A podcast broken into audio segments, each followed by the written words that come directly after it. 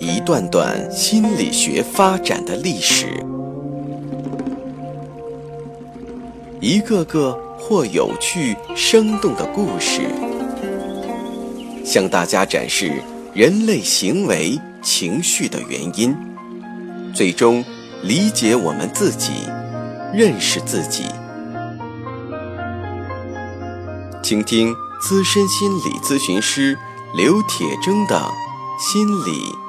故事会，上山微电台独家首发。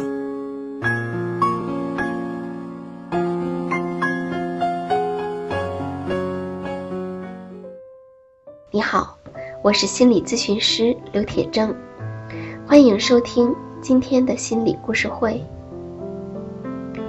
我穿越疯狂的旅程，这是一本书的名字，书的作者。叫艾琳·萨克斯，美国人，他是美国南加州大学古尔德法学院的教授，也是美国加州大学圣地亚哥医学院精神病学的兼职教授。他还是美国新精神分析中心的临床研究员，而同时，他还是一位精神分裂症患者。艾琳出生在迈阿密。家境殷实，家庭气氛温馨而愉悦。他的父亲聪明能干，喜欢运动，热爱音乐。母亲是一位全职妈妈。食品室里总是会有蛋糕，冰箱里总是会有水果，衣柜里总有干干净净的衣服。总之，家里总是很舒服。他的母亲非常依赖他的父亲。总是表现出一副“亲爱的，一切都听你的”的样子。他的父亲在和他人的交往中，总是存有一丝疑心，尤其是在涉及钱的问题时。他的父母很爱孩子，总是对孩子说“我爱你”，从不会对孩子进行体罚。同时，在孩子很小的时候，他们就让孩子明白，他们对孩子们的行为有很高的期望。艾琳与大弟弟之间一直存在着竞争。作为家里的老大，艾琳总是竭尽全力地保持着她在家里的领先地位。无论是学骑自行车、学划水，还是学习成绩，艾琳认为。自己对于努力工作的喜好，以及追求成功的动力，直接来源于他的父母。每个孩子在成长过程中，总会遇到这样那样的问题。大概在艾琳八岁的时候，他突然感觉要以一种与父母所期望的略有不同的方式去做一些事情。这让他养成了一些小小的怪癖，例如，有时候如果他不把鞋子在柜子里都整整齐齐地摆放好，就无法离开。有时，直到他把书柜中的书都整理得非常整齐，才可以熄灯睡觉。有时候，当他洗手时，必须要洗第二遍、第三遍。这些行为也带到了吃饭的过程中，出去玩耍的过程中，也带到学校。他似乎必须要做这些事情才行。在这些怪癖之后，他开始感到了夜晚的恐惧。他感到窗外站着一个人，在院子里，非常的危险。他告诉了妈妈他的担心。但是，妈妈非常和蔼地告诉他，说外面没有任何人，这些都只是他的想象罢了。虽然艾琳试着去相信妈妈的话，但是她还是感到害怕。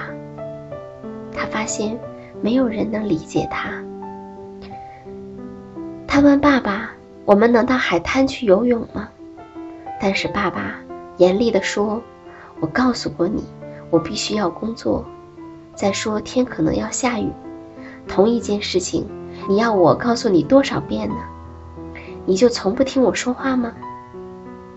这让艾琳的心里很难过，因为自己让父亲失望了。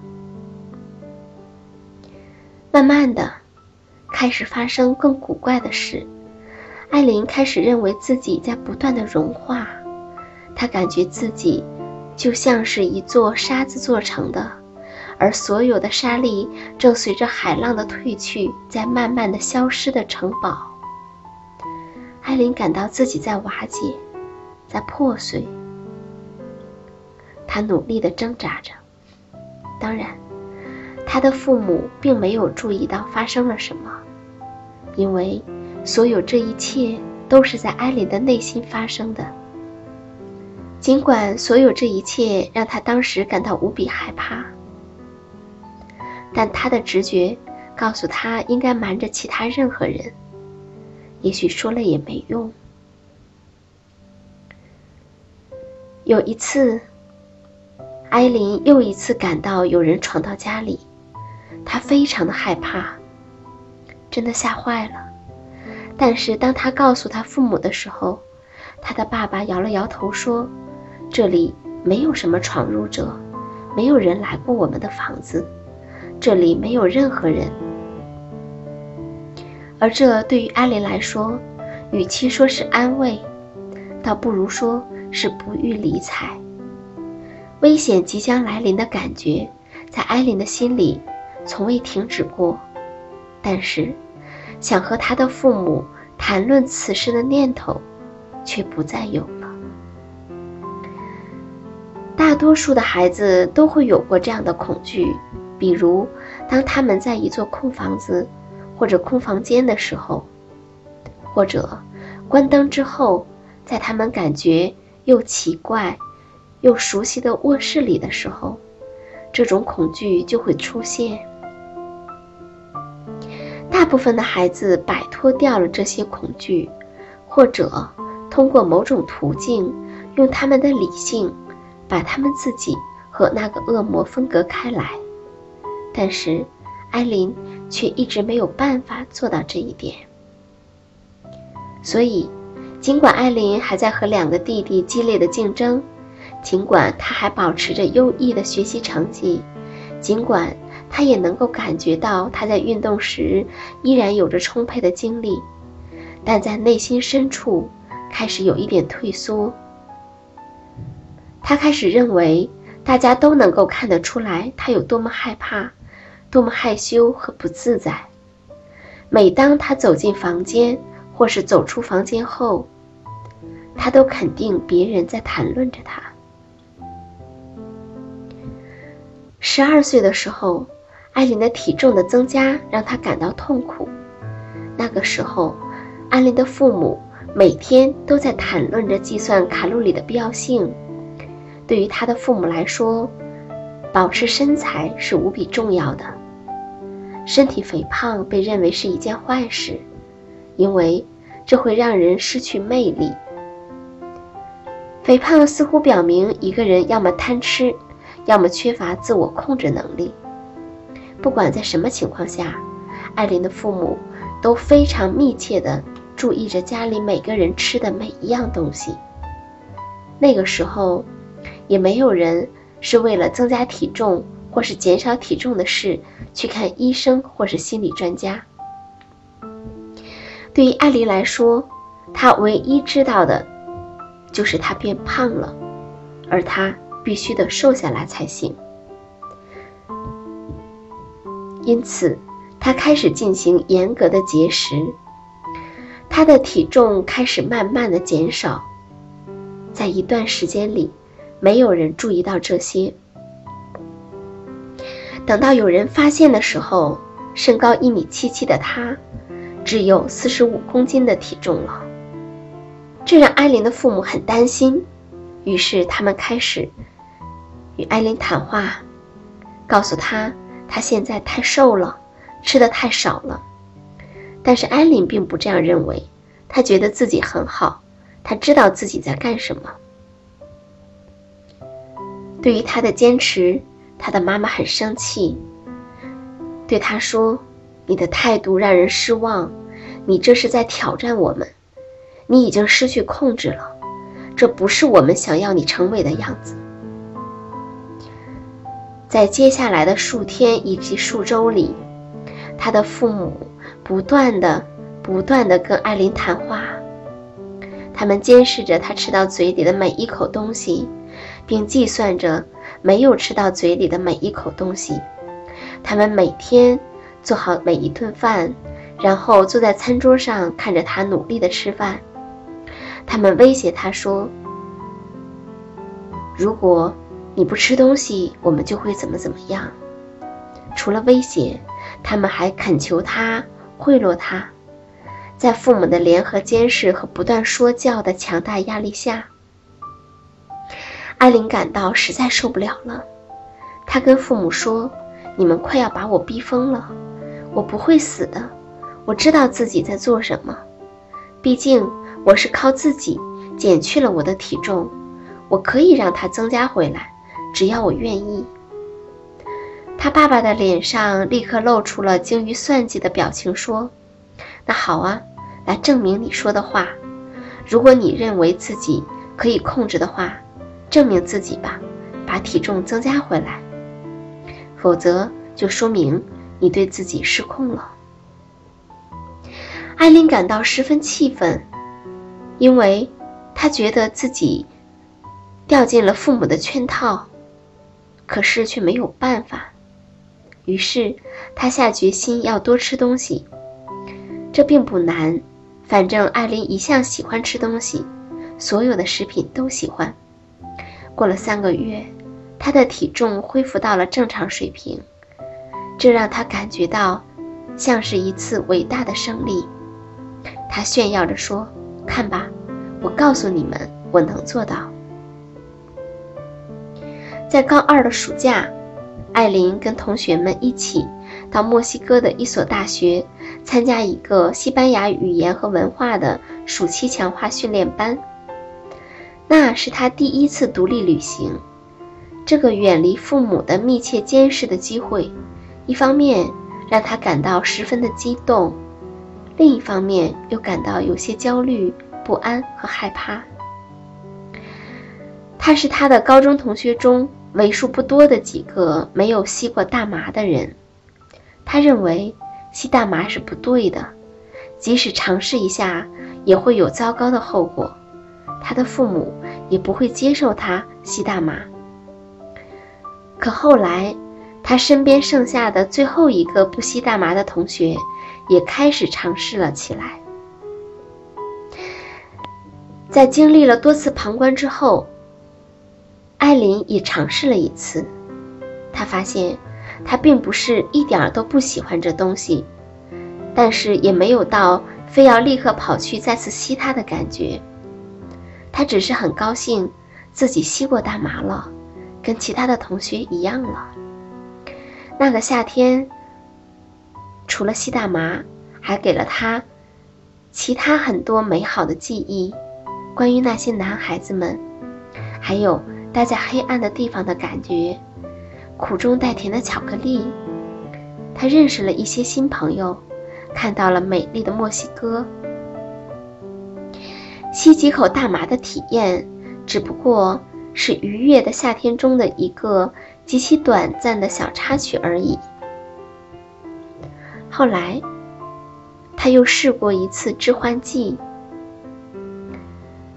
之后有一次，他感觉到不舒服，无意中跟妈妈提起了他吸大麻的事。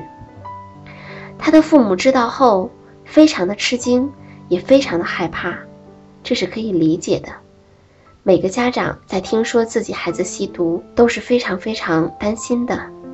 他的父母逼着他保证再不会有吸食大麻的行为，这让艾琳非常反感。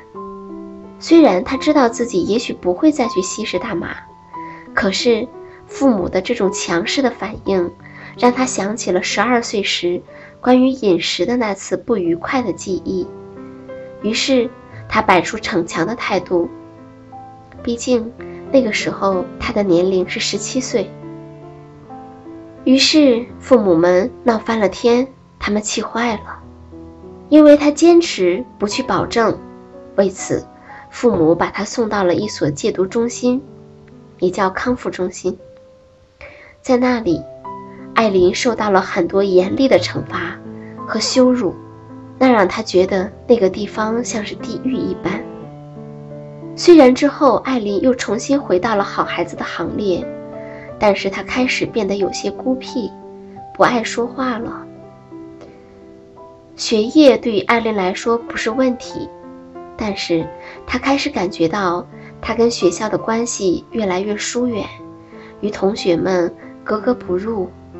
她开始有了一些精神分裂的症状，但是父母把这归因于他又吸食大麻了。于是又把他送到了那个戒毒中心。